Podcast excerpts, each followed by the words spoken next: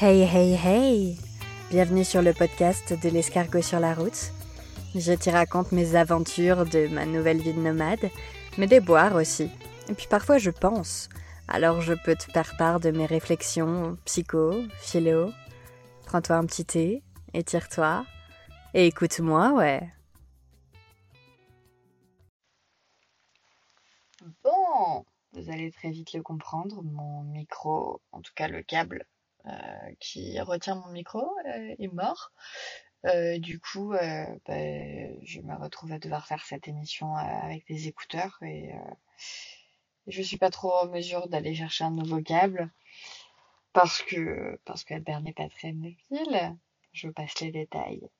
En tout cas, cette émission-là me tient à cœur. Donc j'ai besoin de, de la faire là maintenant, tout de suite. Après deux épisodes où je ne fais que parler de ma vie et globalement de ma gueule, euh, partons sur un autre sujet qui me passionne totalement, la psychologie. Je me confie un petit peu à vous en, en vous avouant que je vis avec un trouble dissociatif de l'identité, abrégé TDI pour les intimes ce qui peut ne pas rendre mon quotidien aisé, entre amnésie, échange de mon corps avec mes autres identités, mes sisters, les moments où je me fais manger par mon passé. Ouais, j'ai lâché pas mal de thunes à ma psy, en vrai. Maintenant, mon quotidien est plus ou moins apaisé. Cela dit, le TDI étant causé par des traumatismes d'enfance, et en ayant un joli petit bagage de violence, il peut arriver qu'un trigger vienne bousculer, que dis-je, démolir ma good vibe. Mais qu'est-ce qu'un trigger, me direz-vous?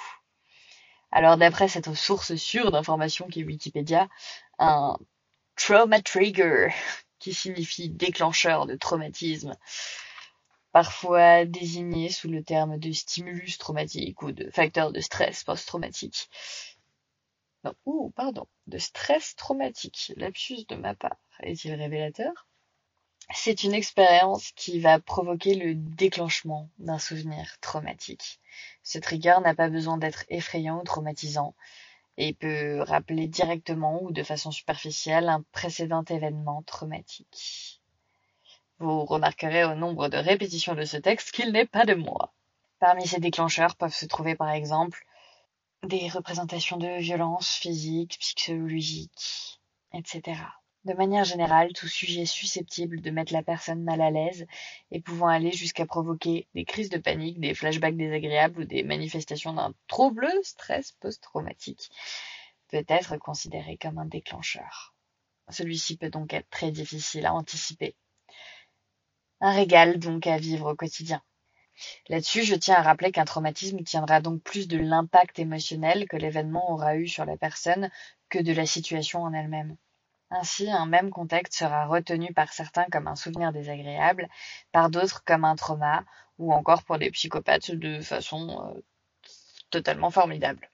Brûle-moi La différence entre un souvenir désagréable et un trauma réside dans le fait qu'un souvenir est gentiment rangé dans un coin de ton cerveau alors qu'un traumatisme refera surface, encore et encore, à cause de ces triggers. Et ce, jusqu'à ce qu'il soit passé un souvenir. Mais comment passe-t-on un trauma en souvenir, me direz-vous?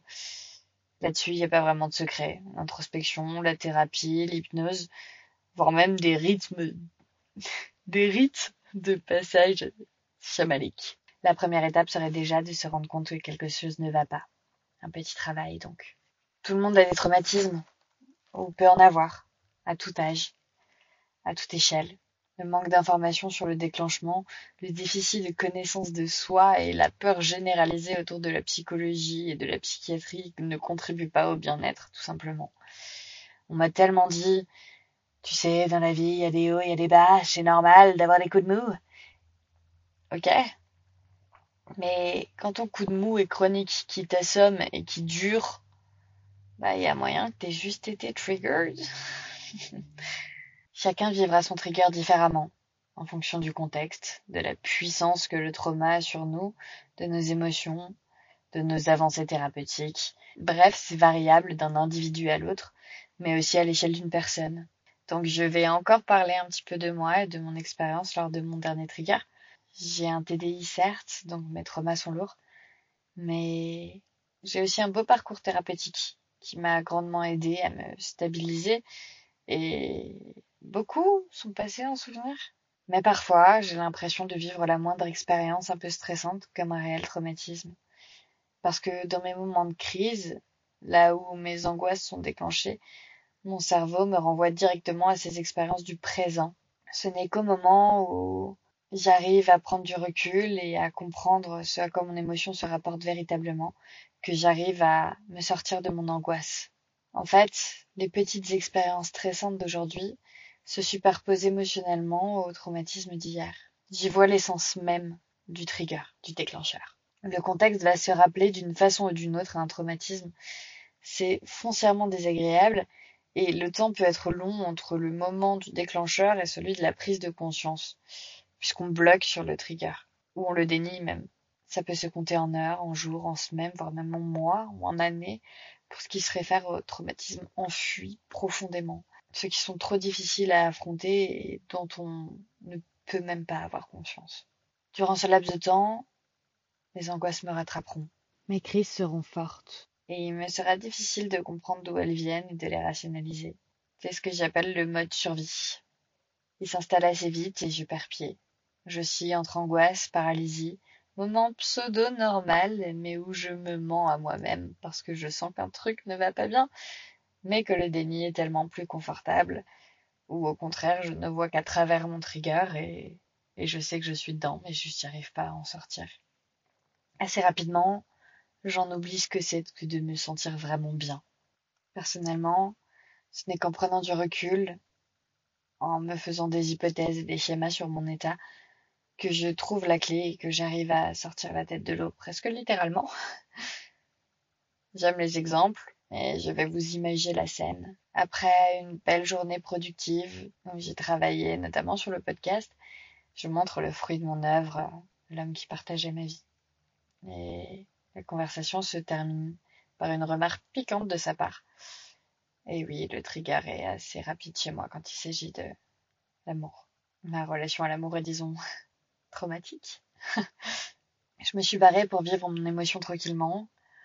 Et puis, j'ai fait des cauchemars d'Albert sur glace, accompagnés de la jolie paralysie du réveil, de nuits tourmentées et d'insomnie. Albert sur glace euh, aurait dû faire partie de l'épisode 2, hum, qui était trop long et raccourci. Un petit moment stressant. Après toutes mes années de thérapie, je commence à être assez rapide dans ma démarche. Dès que ma paralysie passe, je saute sur mon carnet, j'écris tout ce qui me passe par la tête du contexte et je mets en place des hypothèses sur mon état. J'ai établi il y a bien longtemps une liste de tous mes épisodes traumatisants et je les ai de façon assez claire maintenant dans ma tête pour me référer automatiquement. Et c'était vrai quand j'ai écrit ce texte, mais on en découvre toujours plus quand on creuse. Pourtant, à chaque trigger, je creuse un peu plus dans l'impact et le symbolisme que ces situations ont eu sur moi. Ça a été le cas ici. J'ai donc produit mon schéma. Une première bulle, donne quelques mots sur l'épisode traumatique, ou plutôt même le goût traumatique, en tout cas ce à quoi l'émotion que je vis me fait penser. Juste en dessous, dans une autre bulle, j'ai décrit mon trigger présent, clairement. Puis à côté, fait une flèche en y décrivant ma réaction. En dessous de ces bulles, j'ai noté le souvenir du trigger, oui, c'est faux d'un point de vue vocabulaire, mais la littération est nulle. C'est un choix stylistique. C'est-à-dire ce que le trigger me rappelle comme situation. Je ne sais pas si cette précision est réellement utile. Euh, ensuite, pour lier les deux bulles, je me suis auto-rappelé mon fonctionnement. Parce que oui, je m'auto-oublie.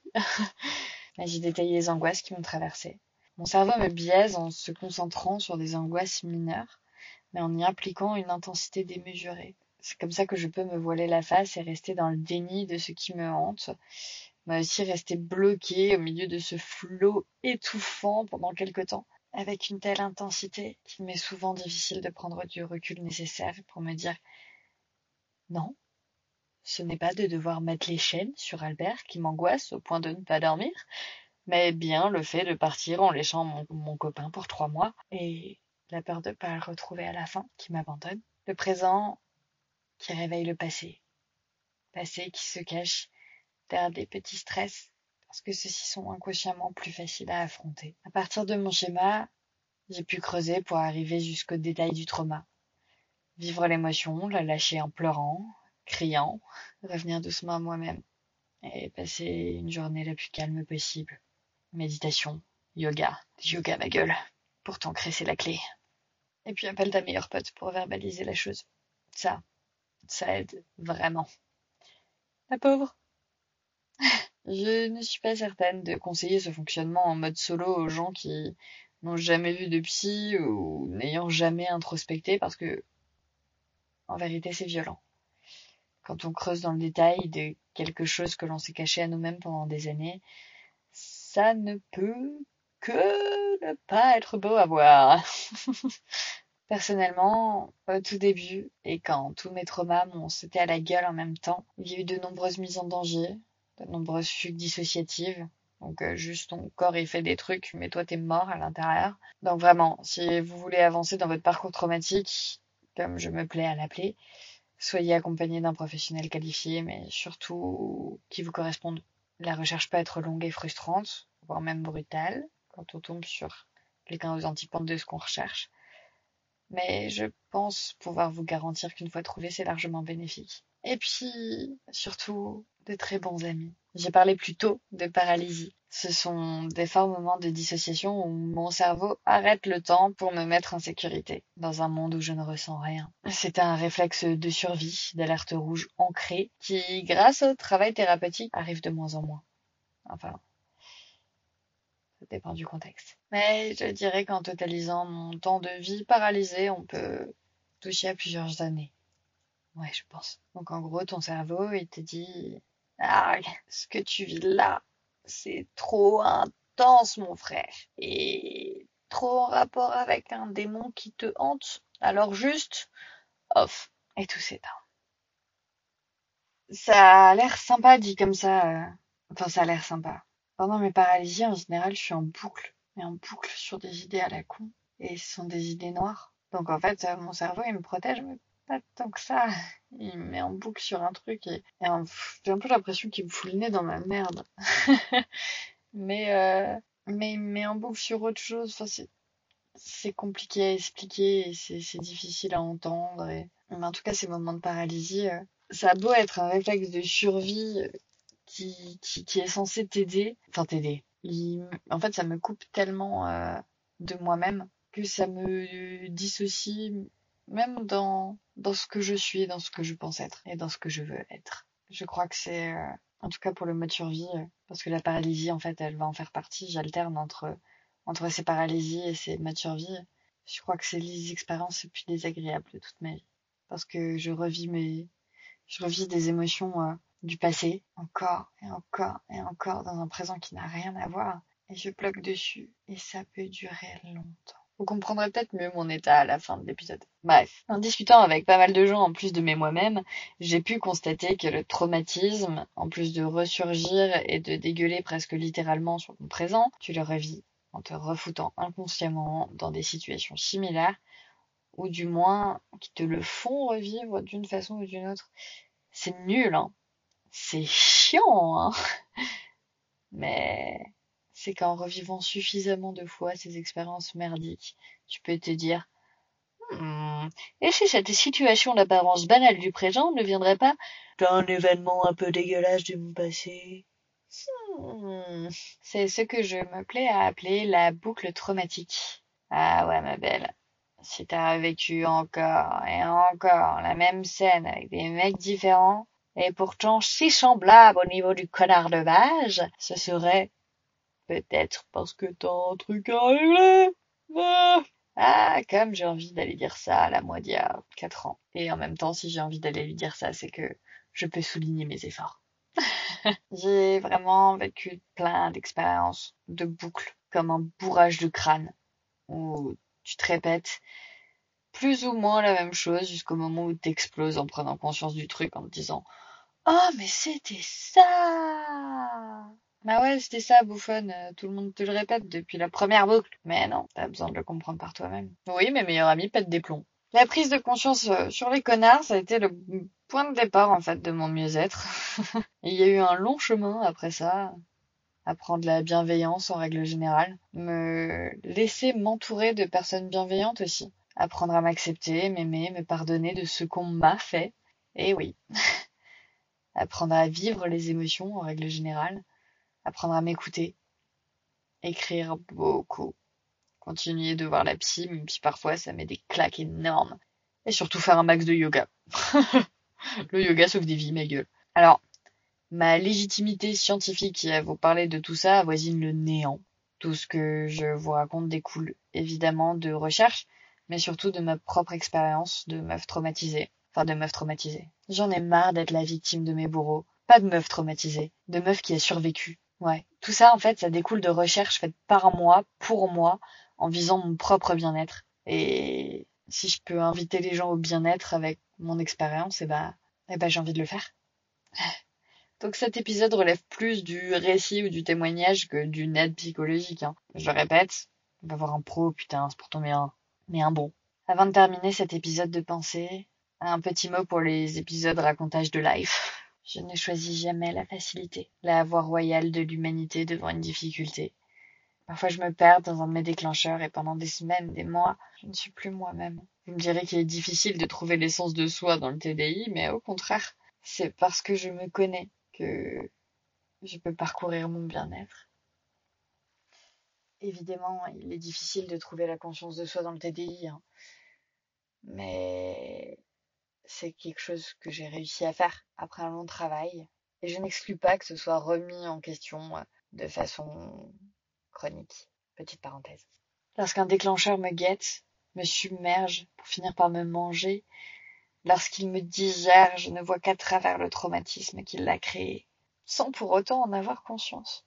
Je sors tout juste de plusieurs semaines, peut-être même mois, dans un flou total. Ma conscience de mon être s'est atrophiée et j'ai flirté avec mes douleurs et mes peurs. J'ai perdu l'homme de ma vie. J'ai dû le protéger de moi-même. On s'aimait. Il me poussait toujours au meilleur de moi-même. Et j'essayais de lui rendre l'appareil. Mais l'amour se trouve au cœur de mes problèmes. Comment aimer et être aimé quand notre cerveau ne laisse si qu'au danger, à la violence. Ici, aimer Paul voulait dire l'éloigner? Donc la suite de ce que j'ai enregistré chez lui, mes péripéties d'Albert sur glace, mon premier week-end de travail, Noël, ces enregistrements passeront à la trappe. C'est pas bien grave. S'il y a une chose que je peux pas supporter dans ma vie, c'est bien que mon passé dégueule sur mon présent et les gens qui en font partie. Mes déclencheurs et ma dissociation de moi-même sont violents, au point où j'en oublie ce qui m'anime.